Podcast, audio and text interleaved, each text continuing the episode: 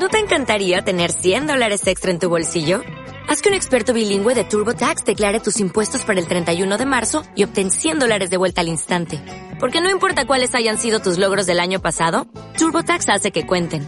Obtén 100 dólares de vuelta y tus impuestos con 100% de precisión. Solo con Intuit TurboTax. Debes declarar para el 31 de marzo. Crédito solo aplicable al costo de la presentación federal con TurboTax Full Service. Oferta sujeta a cambios o cancelación en cualquier momento. Marc, muy buenas noches. Muy buenas noches. Bueno, para despedir la semana no está nada mal. Máximos históricos en Estados Unidos. Ese nuevo paquete de estímulos de 1,9 billones de dólares que ayer aprobó la Cámara de Representantes, que mañana va a firmar Joe Biden. Los estadounidenses van a tener ese cheque de 1.400 dólares probablemente a finales de este mes de marzo y para completar la guinda del pastel, Christine Lagarde. Sí, la verdad que plato de, difícil digestión, ¿no? Estamos atiborrados de, liquidez.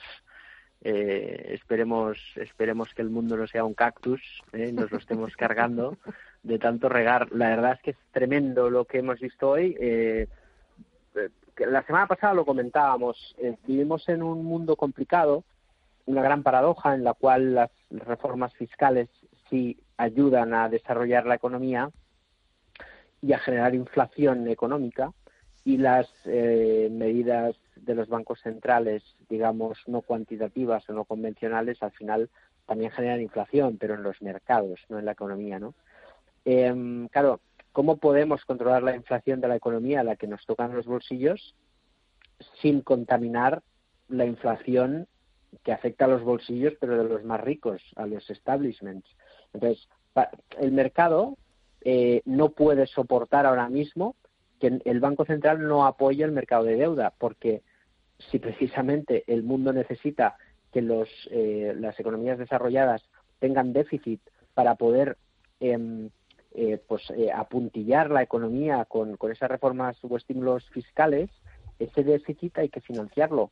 Y, la única manera de hacerlo es con los bancos centrales, porque es que si van al mercado de verdad sin apoyo de los gobiernos, hay de los bancos centrales, pues fíjate que si en 2012 España pagaba el 7,5% en el coste de financiación, con un 70% de deuda sobre el PIB y con esa duda del rescate bancario, para que podemos estar a 120% de deuda sobre PIB, eh, ¿qué, pediría el mercado ¿no? Eh, para, para poder financiar esa recuperación económica? Con lo cual, el Banco Central está obligado a seguir comprando deuda y así lo ha dicho Lagarde, eh, que ha dicho que será generosa especialmente con el programa de compras de, de emergencia ante esa volatilidad del mercado de deuda. Y eso lo van a agradecer los inversores en renta fija a corto plazo, sin lugar a dudas.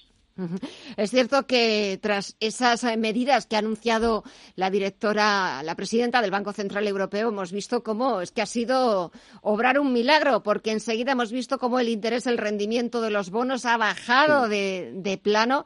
Eso, eso se ha visto también un poquito muy parecido a lo que dijo Powell hace unos días sobre el tema de la inflación, esos eh, repuntes que puedan verse son eh, puntuales o son temporales y la semana que viene eh, el Banco Central estadounidense, reunión de la Fed.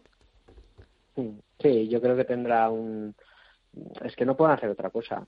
O sea, hoy estábamos viendo el, mercado de bonos y, por ejemplo, el bono alemán, el Bund, la caída pues ha sido espectacular en el intradía, en el momento de hablar Lagarde y en el, en el bono italiano igual, hemos pasado del 0,66 a 0,59 en cuestión de segundos, ¿no?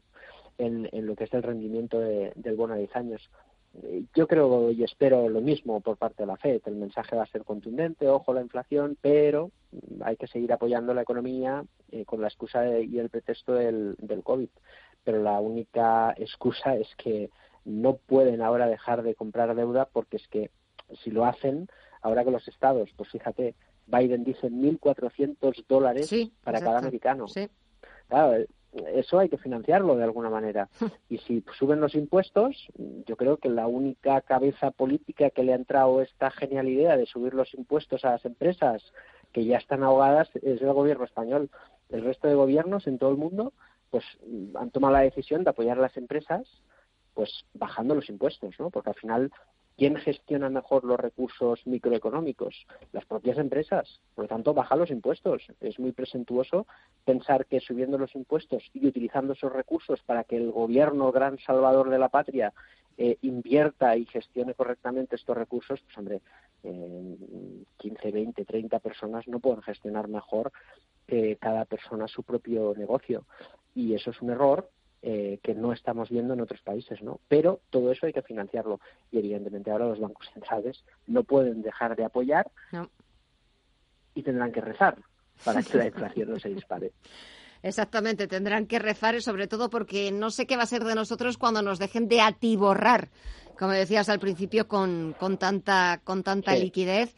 Y por cierto, un comentario, mañana se cumple un año de esa caída histórica del IBEX 35 ese 14% cuando estábamos a puntito de, que el gobierno decretara el primer estado de alarma y, bueno, pues de que viniera todo lo que sabemos a continuación. Desde entonces hasta aquí, ¿qué destacarías? Pues mira, yo me quedo. Al final la bolsa tiene volatilidad y todo recuperable, subsanable y, se ha demostrado muchas cosas, ¿no?